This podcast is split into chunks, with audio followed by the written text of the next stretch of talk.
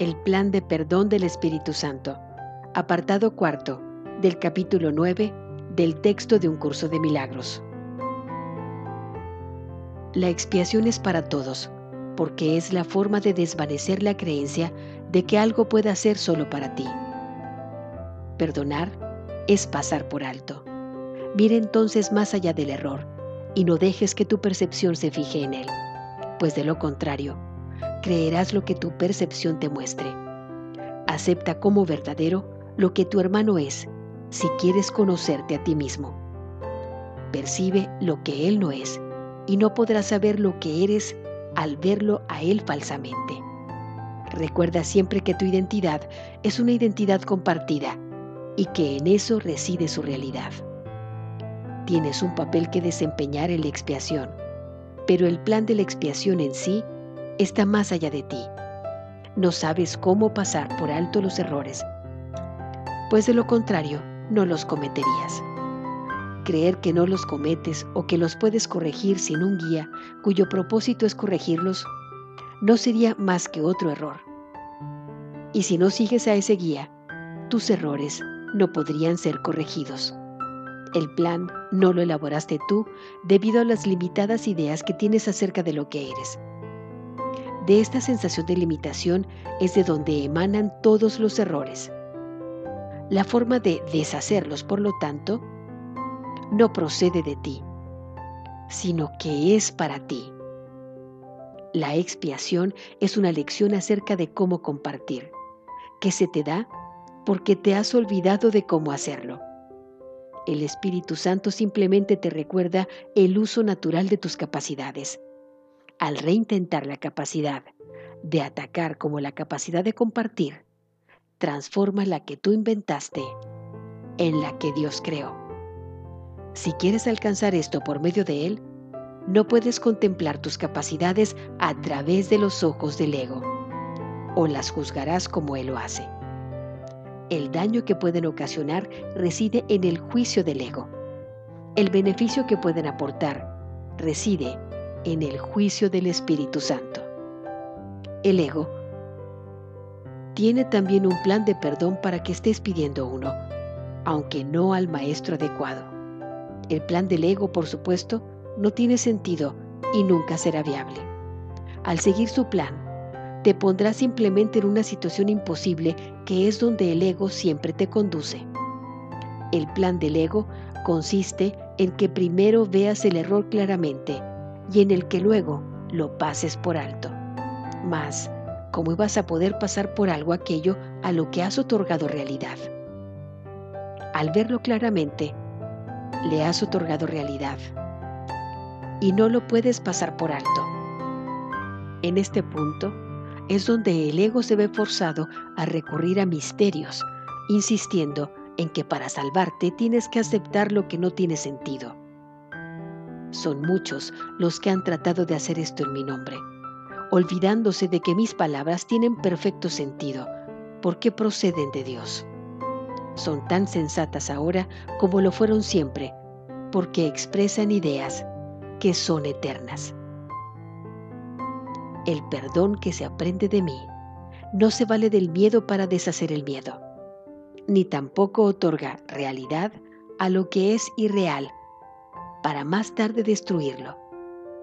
Perdonar a través del Espíritu Santo consiste simplemente en mirar más allá del error desde un principio haciendo que de esta manera nunca sea real para ti. No dejes que ninguna creencia que afirme que el error es real se infiltre en tu mente o creerá también que para poder ser perdonado tiene que deshacer lo que tú mismo has hecho. Lo que no tiene efectos no existe. Y para el Espíritu Santo, los efectos del error son inexistentes mediante la cancelación progresiva y sistemática de los efectos de todos los errores en todas partes y con respecto a todo, el Espíritu Santo enseña que el ego no existe y lo demuestra. Sigue pues las enseñanzas del perdón del Espíritu Santo, porque el perdón es su función y Él sabe cómo llevarla a cabo perfectamente. Eso es lo que quise decir cuando dije que los milagros son naturales, que cuando no ocurren es que algo anda mal.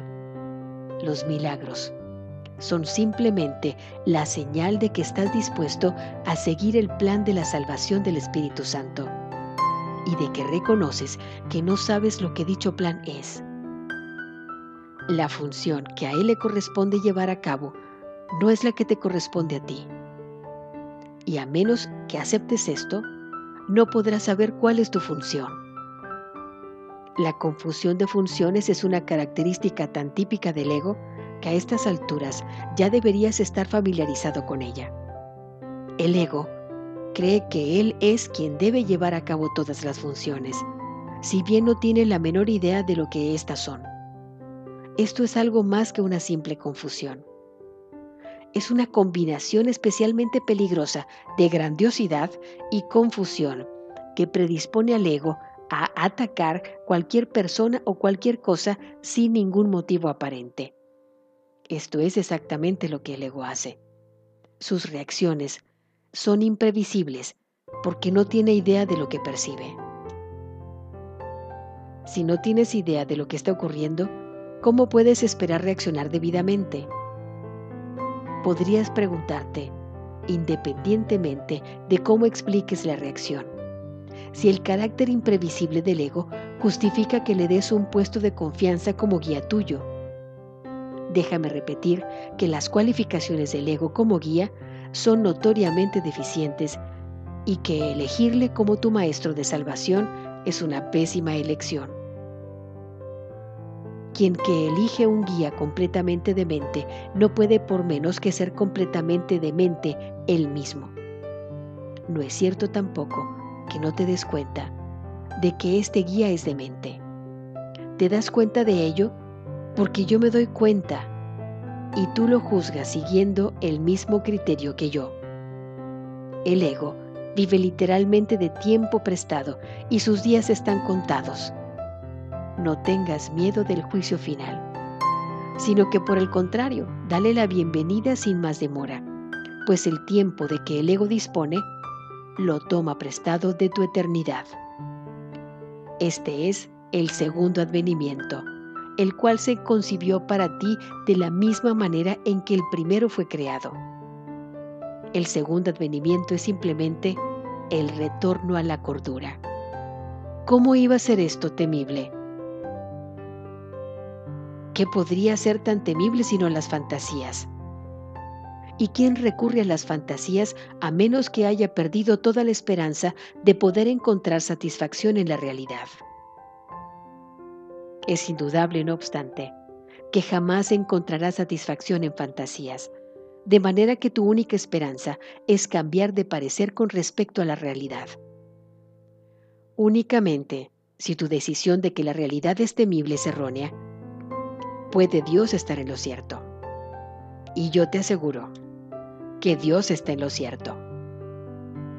Alégrate, pues, de haber estado equivocado, mas ello solo se debió a que no sabías quién eras.